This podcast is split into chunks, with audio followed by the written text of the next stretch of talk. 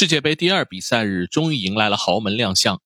A 组的荷兰队依靠八十四分钟和补时第八分钟的进球，二比零拿下塞内加尔，和昨天获胜的厄瓜多尔并列小组第一。B 组的英格兰队更是六比二大胜伊朗，打出了队史纪录。昨天赛事的第一个亮点当然是首场亮相的英格兰，这场大胜一下子提高了英格兰本届大赛争冠的预期。坦率说，这场胜利对英格兰上下可以说皆大欢喜。首先，这场胜利是索斯盖特执教英格兰队在大赛上赢下的第九场胜利，这样一来，他超越了取得八场胜利的拉姆西爵士。成为了三狮军团带队取胜场次最多的主帅。其次，索斯盖特坚定使用被曼联放弃的马奎尔。英格兰老中卫的头球在伊朗人面前堪称碾压，证明了主教练的英明果断和用人不疑。此外，凯恩作为中锋支点，虽然没有进球，但是两次成功的助攻保持了他在热刺的好状态。而两个零零后贝林厄姆和萨卡没有让人失望，萨卡独中两元。一雪在欧洲杯罚丢点球被网暴的耻辱，贝林厄姆更是成为世界杯历史上第一个进球的零零后球员。而在大比分领先下，英格兰主力获得了轮休，并且替补上场的拉什福德和格里利什还都进了球。世界杯前对索斯盖特的争论不少，特别之前欧国联的降级，让好事的英格兰媒体不断拷问球队的糟糕状态。不少人质疑，过去两届大赛英格兰人都打进了四强。这是不是已经耗尽了南门的好运气？目前看来，索斯盖特手里的这一副好牌让他不用太担心。追根溯源，二零一四年，在他担任英格兰 U 二十一国青主帅时，就和当时的英足总精英发展总监阿什沃斯联手主导了英格兰 DNA 项目。那个项目就是为了英格兰的好苗子创造一条通往成年队的途径。直到今天，他还在从自己当年的耕耘中受益。英格兰首发阵容中。贝林厄姆和萨卡加上两个准零零后，生于一九九九年的莱斯和芒特，组成了至少还能打十年的中场主力。而换上场的福登同样是零零后。说完英格兰，就不能不提他的亚洲对手伊朗，后者延续了亚洲球队本届世界杯丢人现眼的状态。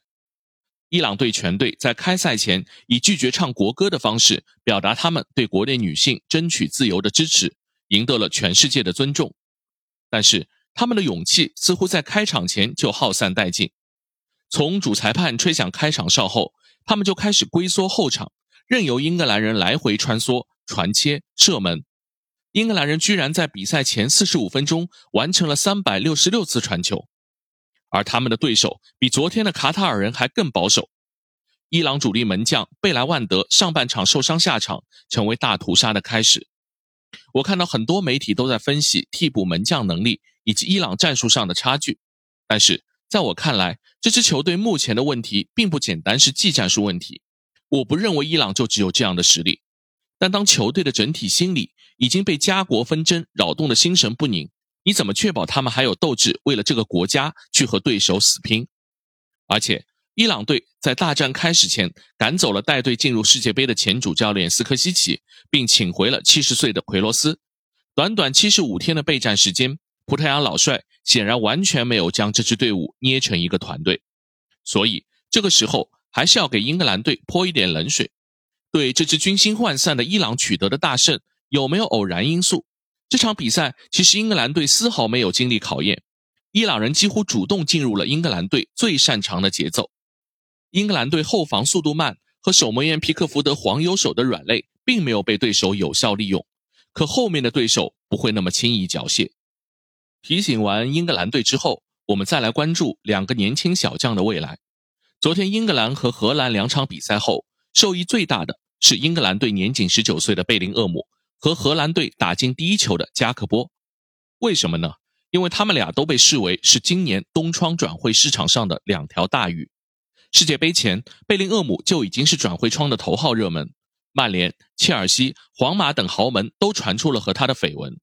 而且，贝林厄姆告诉效力的东家多特蒙德，他将在世界杯后告知自己的未来。普遍预测，多特蒙德继哈兰德之后，将要再度失去队中的头号球星。此前，贝林厄姆的身价预估在一个亿，但这场比赛后，一个亿恐怕已经拿不下这个当红炸子鸡了。而二十三岁的荷兰前腰加克波，本来差一点就在下窗转会的最后时刻加盟曼联，但是曼联首选了他在埃因霍温的队友安东尼。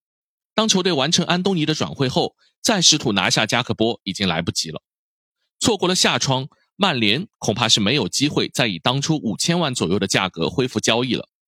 世界杯才开始两天，关于零零后登上历史舞台的话题已经开始发酵。除了昨天英格兰队的零零后群组外，美国队斩获进球的锋线小将维阿也让人眼前一亮。出生在二零零零年，目前效力于法甲里尔的年轻人，他的父亲可是大名鼎鼎的前世界足球先生，现在的利比里亚总统乔治维阿。不管是早已被豪门盯上的猎物，还是本届世界杯被新挖掘的宝藏，总之，这个冬天我们将迎来一个火热的转会窗口。今晚。世界杯第三比赛日将迎来四场比赛，阿根廷队和法国队将出战，他们的对手又是来自亚足联的沙特和澳大利亚。在卡塔尔和伊朗先后完败后，亚洲球队还会不会继续刷下线，是我们今晚关注的焦点。好，以上就是今天的观你球事。世界杯期间，我们节目将为你第一时间汇集赛事热点，欢迎订阅、转发、评论，我们下期见。